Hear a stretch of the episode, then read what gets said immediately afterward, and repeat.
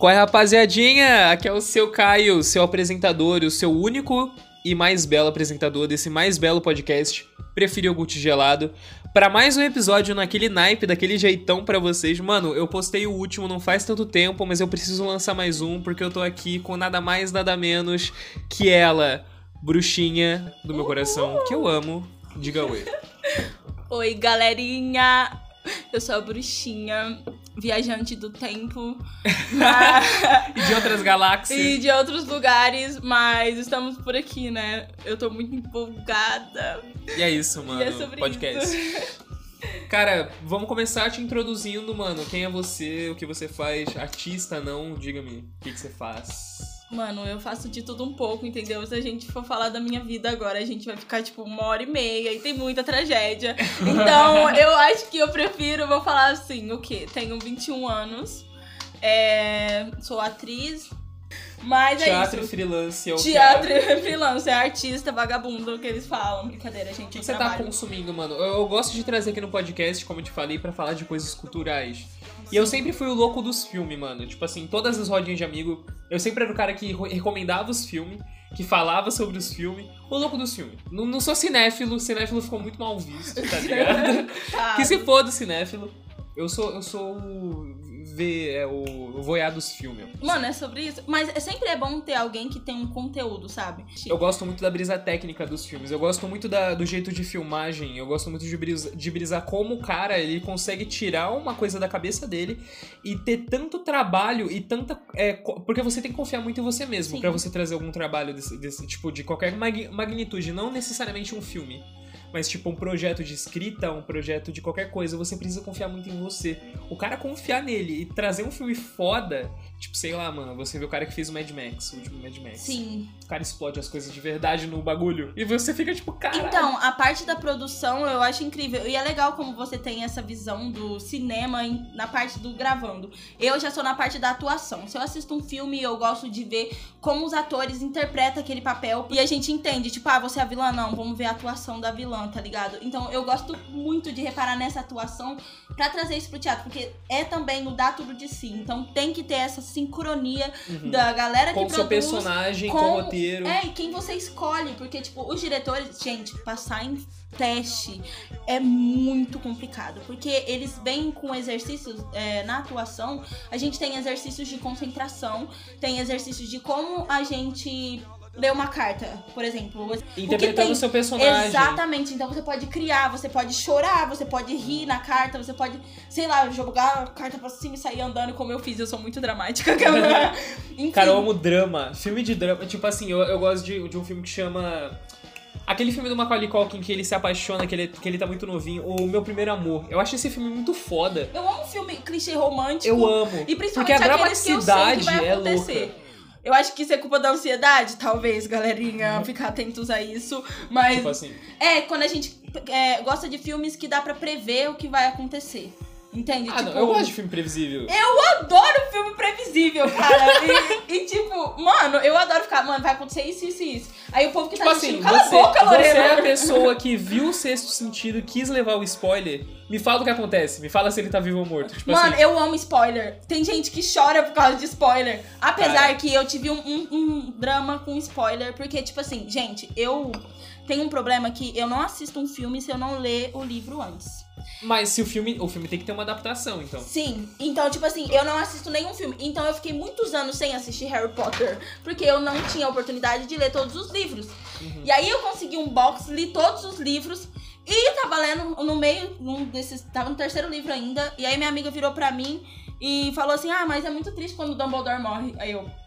O Dumbledore morre? aí, meu Deus, eu fiquei. Chorei horrores. E quando eu li Cara. no livro, eu já me preparei pra essa morte, entendeu? Mas foi bom o spoiler, mas doeu. Mano, eu sei como Eu é. vi todos os filmes de Harry Potter, eu, eu já li A Câmara Secreta e O Prisioneiro de Azkaban. O Prisioneiro de Azkaban, que na, minha opinião é o melhor filme de Harry Potter. Não, É um cara. dos melhores filmes de fantasia que existe. E sem falar que o filme, eles conseguiram trazer muito, sabe? Muito mesmo, do personagem mesmo, do Sirius. Eu acho que eles. Sirius Black. Cara, ele. Ele arrebenta aquele ator, foi uma interpretação incrível.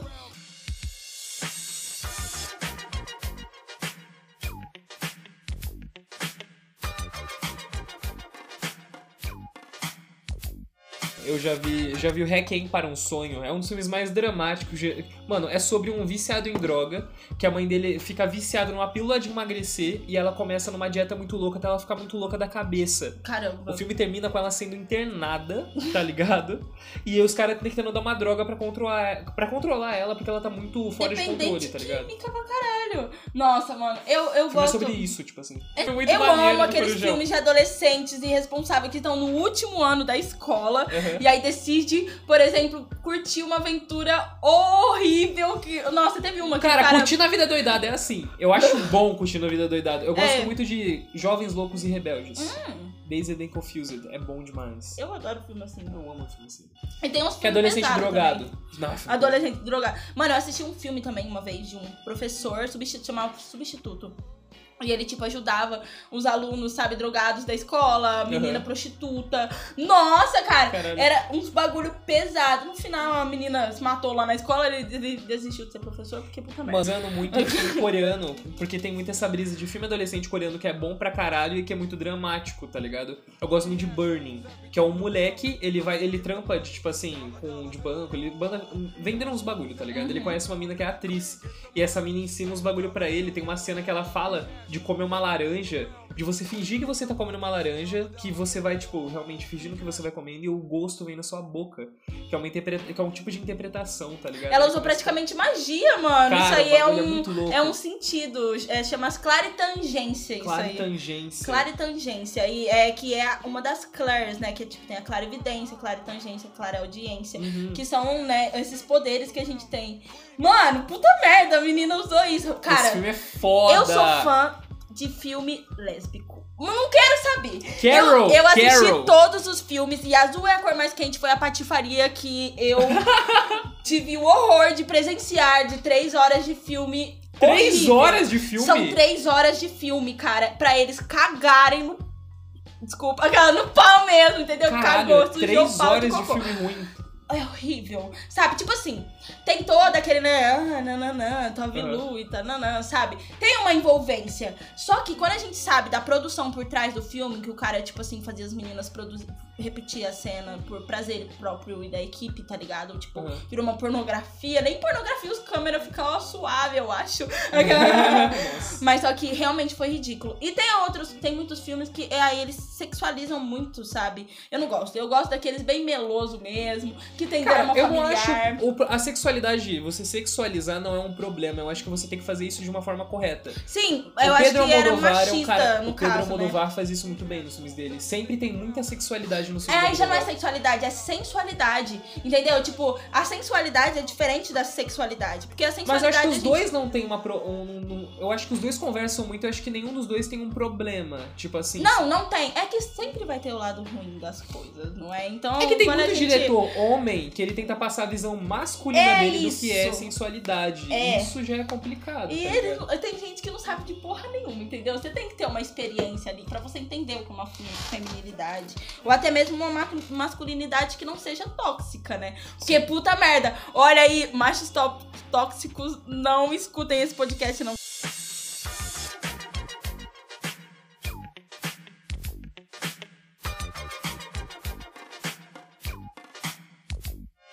Propaganda do Spotify que a Pode gente crer. mesmo vai fazer. Segue a gente nas nossas redes, que vai estar na descrição do podcast. É, compartilha o podcast pra absolutamente todo mundo agora. Mano, se tu, tu tá com a sua mãe aí, manda pra ela. ela vai escutar. Manda Se a sua mãe cachorro. for mil grau, entendeu? Porque senão. É. Mentira, a gente não tá falando nada demais. Eu acho que a gente tem que ter um público abrangente. blá, blá, blá, abrangente. Uma senhora escutando a gente. Nosso espírito. Então você concorda que a gente vai transcender pra um alienígena daqui a um tempo? Mano, não diria um alienígena, mas eu diria uma dimensão desconhecida. A gente não sabe, é porque a gente tem alienígena como referências de como a gente é. Então, o que seria estranho? Uma cabeça gigante, uns dedos bugados. Eu acho que a entendeu? gente, a gente, a gente vai evoluir ao ponto de ter asa. Eu acho. Eu acho que a gente já teve e a gente, tipo, regrediu nessa questão. Porque o mundo já teve magia. O mundo, por exemplo, ele tem milhões e milhões de anos. Então, muita coisa aconteceu antes da gente. A gente sabe dos dinossauros, mas e antes Eu acho que dragões existiram. Com gente- certeza Com certeza. existiram! Se a gente... Se você pensa biologicamente, é impossível existir um dragão Agora. que faz a própria combustão. Não, não. não Agora, né? Mano, Depende. dinossauro, puta merda. Você viu o tamanho daqueles bichos, mano? Se aquilo existiu, você acha que não existiu o dragão? Mas, cê- ah, mas dinossauro, você acha que o T-Rex conseguia, conseguia cuspir fogo? Acho que não. Mas antes deles. Será? Sim, mano, eu tenho certeza que a Terra ela passou por várias etapas. A gente sei, chegou numa cara, etapa sei, muito bagaceirazinha. Eu sou time não existiu dragão. eu vou te matar. Existiu sim. Existem vulcões, sim. vulcões até hoje. Eles eles estão lá pra contar a história, entendeu? Eles são as rochas mais antigas do nosso planeta. Com certeza. Então, Eu tô viciado em vídeo de alpinista, mano. O cara escalando montanha. Velho, é muito brisa você pensar a coragem que você tem que ter, a preparação que você tem que ter pra escalar um monte, tá ligado? E na magia é Gigante, isso. assim. Por exemplo, você é de signo de terra. Então, o conhecimento pra você é algo que te nutre, é algo que te dá vontade de viver, certo? É a mesma Galera, coisa na natureza, Vai ter parceira. muita astrologia, porque ela brisa muito em Não é astrologia. astrologia, isso é magia, é outro assunto. Porra, não. Também com astrologia, porque eu falei do seu signo, né? Exatamente. Então, tipo, as duas coisas se juntam ali. Eu já vou falar que eu sou o leigo da astrologia. Tipo, o que eu manjo de astrologia é o mínimo. Não Por isso- acredito Por muito. isso que o universo te colocou na minha vida, entendeu? E eu na sua, claro, Hersey. Por causa que, né?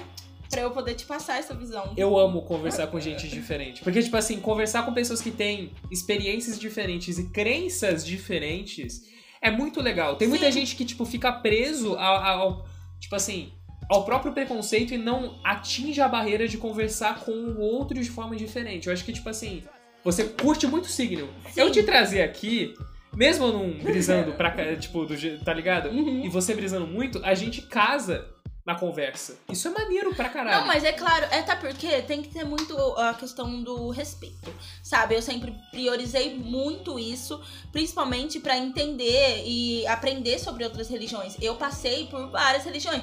Então, tipo assim, eu já fui numa casa de candomblé, eu já visitei casas de umbanda, é, eu já fui pro xamanismo, eu já consagrei a ayahuasca. Tipo, porra, se isso não É, existisse, não é você não pensaria naquilo. É, mano, então, tipo, a gente chega, chega. Até porque tem alguns rituais também no, xamanismo com a erva santa, que é a cannabis, entende? Então, é lindo, é lindo, entendeu? Se você Nossa. vai na, na- porra, nas civilizações antigas, a galera já usava maconha muito. Mano, antes dos egípcios já tinha gente fumando maconha. Tipo, é um bagulho que. E a galera levava como algo espiritual Gente, mesmo, assim. e tá ligado? também, não só isso, até no uso recreativo, várias rainhas. Tinha uma rainha, eu esqueci o nome dela agora, é, que ela tinha muita dor de cabeça e ela era muito estressada. Nossa, nos dias de enxaqueca dela, ela fazia o rei no inferno. E aí, tipo, não é lenda, mano, gente, isso foi real, na história mesmo. Vou procurar depois, vou procurar essa fonte. E aí, mano, é, chegou, né, o boato, ela já tinha experimentado todos os tipos de chá e tudo mais. E aí chegou esse carinha e falou assim: olha, eu trouxe isso lá da, do Oriente, não sei o quê, e é calmante. Então ela fez um, um chá. E ele falou também que podia fumar. Quando ela fumou, ela falou assim: Isso aqui é a melhor coisa da minha vida. Gente, uma rainha que só xingava todo mundo, entendeu? Ela virou super mais calma. Assim, a maconha ela foi trazida pelo Brasil durante a colonização. Então, quando a gente pega todo o trajeto da maconha no Brasil, a gente já vê como uma, uma carga trazida pra cá, que eles tinham concepção mais ou menos do que poderia ser. Ficou é, na, na discriminação depois aqui no Brasil. Demorou muito pra ter. A gente pegou muito do- dos americanos essa questão de, de, é, de criminalizar cannabis. E aí eles, quem fumava a cannabis era só os malandros, as prostitutas, entende? Então eles criminalizaram porque a Ah, galera sim, sim, de baixa categoria Tanto Tava que fumando. tem um documentário muito bom do Netflix que chama Baseado em Fatos Raciais, que eles falam muito da questão da maconha, de como ela tá ligada a essa discriminação vinda da música, da cultura negra, da cultura ma- mais marginalizada, mas principalmente o nome marihuana é um nome para eles tentarem descriminalizar parte ali dos mexicanos. Mas é, é muito engraçado como os assuntos eles chegam além. A gente tava falando de filme. Agora a gente tá falando sobre maconha. Mas tipo é, assim, é importante a gente pontuar isso e também passar esse tipo de informação, porque tem muita gente que não sabe. O engraçado é que, tipo assim, se a gente legalizar, descriminalizar, não precisa nem ah, legalizar, ah, tá liberado, entendeu? Algumas, alguns pontos produzir o cânhamo ia gerar muito emprego e tecido e a gente ia exportar mais coisas e ia gerar dinheiro pra caramba no Brasil. Mas o preconceito, né? Não, com certeza.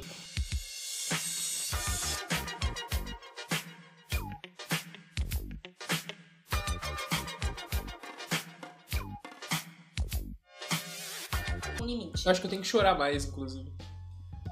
O meu problema era que, tipo assim, na terapia, nas primeiras coisas era. Eu consigo ficar três horas direto chorando. Saindo lágrimas, sério. Eu choro muito, muito tempo. Então minha psicóloga foi cortando, entendeu? Tipo, se você chorar mais de 20 minutos, é por causa que você tá inventando um problema na sua cabeça. E é muito real. Então ela mandou eu reparar isso. E aí eu percebi que conforme eu tava chorando, eu já tava chorando por coisas que. Nada a ver mais, sabe? Então, para.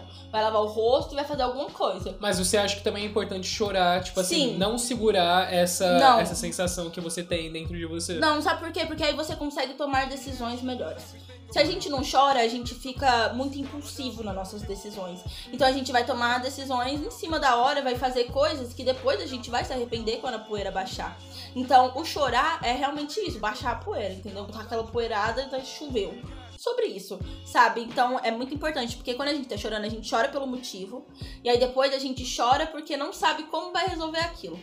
Depois vem a solução. Se não vier, tudo bem também. A gente dá um tempo. A gente Calma. precisa ter eh, na, na nossa cabeça também que nem tudo, tipo assim, tudo vai ficar bem, mas nem tudo vai ficar do jeito que a gente quer. Nunca. Eu acho que o problema é isso. É. A gente não consegue se contentar com essa questão que a vida não. A gente não controla a vida. A gente não tem um mapa desenhado pra onde a gente tem que seguir pra achar o que a gente quer. Exatamente. E hoje, por exemplo, a É, lua tá a em é virgem, é sobre isso. É, a, tá a lua crescente em virgem. A lua crescente em virgem fala exatamente isso. Nem Hum. tudo é do jeito que a gente quer, entendeu? A gente plantou a semente, a gente não sabe como ela vai crescer. A gente, é, sei lá, ah, eu quero que ela cresça tal assim com cinco galhos. Porra, mano, você não, você não tá ligado nisso. Você sabe o que você plantou. A vida é desencontro. Desencontro com absolutamente tudo. Sim, Desencontro com pessoas, com lugares, com situações. com Tipo certeza. assim, a gente não. A gente tem que ver essa questão do- sair de casa. Ah, Tem muita gente que tem, por exemplo, fobia de vários lugares, de várias coisas. A gente tem que ver esse sair de casa e não saber o que vai encontrar como algo bom. Sim. Depois que a gente começa a tirar esse peso das costas que a, que a vida diz encontro mesmo e foda-se, eu a acho gente que fica melhor com O que as pessoas se assim. prendem muito é o medo de morrer, sabe? Essas coisas, se você reparar, não é algo impossível, dá pra fazer agora, entende? Então é isso, isso é ter o controle da sua vida, você pegar os momentos ali, o que, que você pode fazer, entendeu? Então as pessoas param de pensar muito nisso, porque elas estão pensando muito no que elas vão fazer ou no que elas fizeram. Então pense, fazer o que, o que eu Tem posso pessoas fazer que agora. acham que conseguem mudar o mundo. Eu acho que a nossa falsa. A nossa falsa percepção que a gente consegue mudar coisas de uma forma mais macro é muito complicado. É- essa falta, por exemplo, e essa questão do influencer. Tem várias pessoas que acham que tem um alcance gigante de influência, que isso acaba subindo a cabeça da pessoa e ela não sabe que ela não é absolutamente nada ali. A internet faz muito isso também, dessa falsa percepção das coisas. E você deixa de Tá fazer coisas que gosta porque você tá sendo uma influência. Então, automaticamente, você vai criar muitas crenças limitantes. Eu não vou fazer isso porque alguém vai pensar nisso de mim e. Sim. Sabe? E isso traz muita dor. Mas a gente tem pessoas que quebrou todo esse tabu. Por exemplo, que nem a Luísa Sonza. Ela era muito uma coisa. E aí depois ela, tipo, pá, ela realmente se mostrou. É isso aqui que eu tenho. Ela sofreu muito pra caralho, mano, até hoje. Ela- Por exemplo, no Twitter é toda a minha verdade. Todo mundo que me segue lá ou que eu tô lá, que eu deixo saber das minhas coisas, é minha sinceridade, é meus sentimentos. No Instagram é meus biscoitos, entendeu? Eu vou estar lá pra biscoitar mesmo, postar minhas mudanças de cabelo e é sobre isso. Eu conheci muita gente legal no Twitter, então, tipo assim, tem um valor ali de pessoas que eu conheci, que estão na minha vida, que eu acho que fazem muito um, um valor, que dão um valor na minha vida, que fazem realmente uma diferença, que eu conheci no Twitter. Tipo assim, são pessoas que eu me conectei. A internet, ela democratiza muito essa- a informação, dependendo ali do, de que lugar que você vai pra se informar, e ela democratiza também a questão social. Eu acho que esse é o bagulho. A internet abre muitas portas para as pessoas se conhecerem, as pessoas fa- fazer mais laços sociais e se amar mais. Tipo assim, gente- é porque eles O não Facebook cresceram. ele ainda é muito popular pra caralho, né? Tipo, se tu olha a base da galera que ainda usa Facebook, mano, o Facebook pra mim é o Orkut nosso, o Orkut É. atual. Mas Já acabou, mas a galera tá usando. Hum.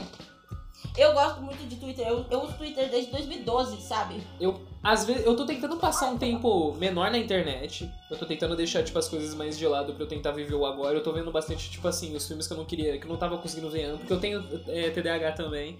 Tô tentando ficar menos na internet Uhum. pra eu dar um foco no meu pessoal produtivo agora. Mas eu acho muito isso muito importante. Por exemplo, eu nos meus momentos de crises, por exemplo, ou nos momentos que eu tava passando uma barra muito pesada, eu sempre sumo das redes sociais.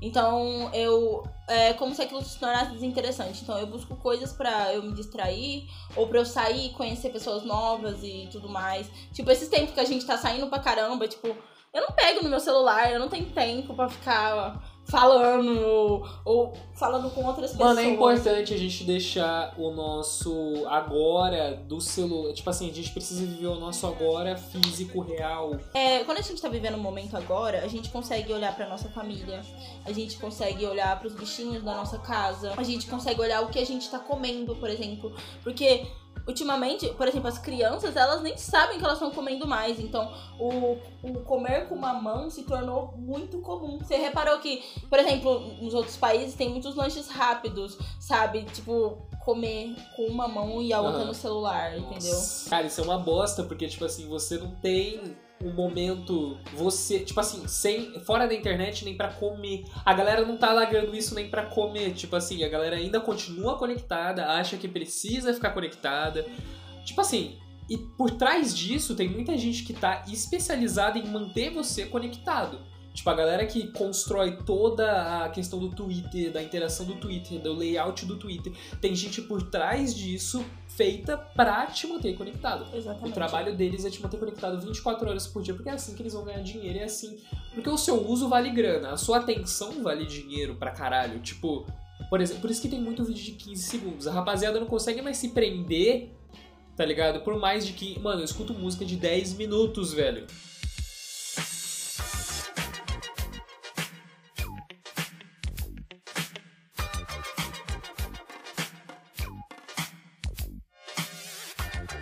Você na tem que ter outra. interação com o que você vai passar também. Exatamente. E, sim, com certeza, porque senão a sua explicação, a atenção não vai ser voltada a você, porque a sua explicação é uma bosta. Exatamente. O seu tipo de ensinar é uma Eu bosta. falei sobre feminismo na escola. E porque o meu trabalho de sociologia, teve um, inclusive, que eu fiz, que era sobre a primeira onda do feminismo. Gente, naquela, naquel, naqueles anos, era mais difícil procurar isso na internet. O- esses conteúdos estão sendo passados hoje mais, de geração TikTok e tudo mais, tem muita gente falando sobre isso. Só que naquela época era muito difícil achar conteúdo sobre isso. Então eu fiz uma pesquisa muito intensa, estudei sobre todas as ondas do feminismo e eu só tinha que falar da primeira.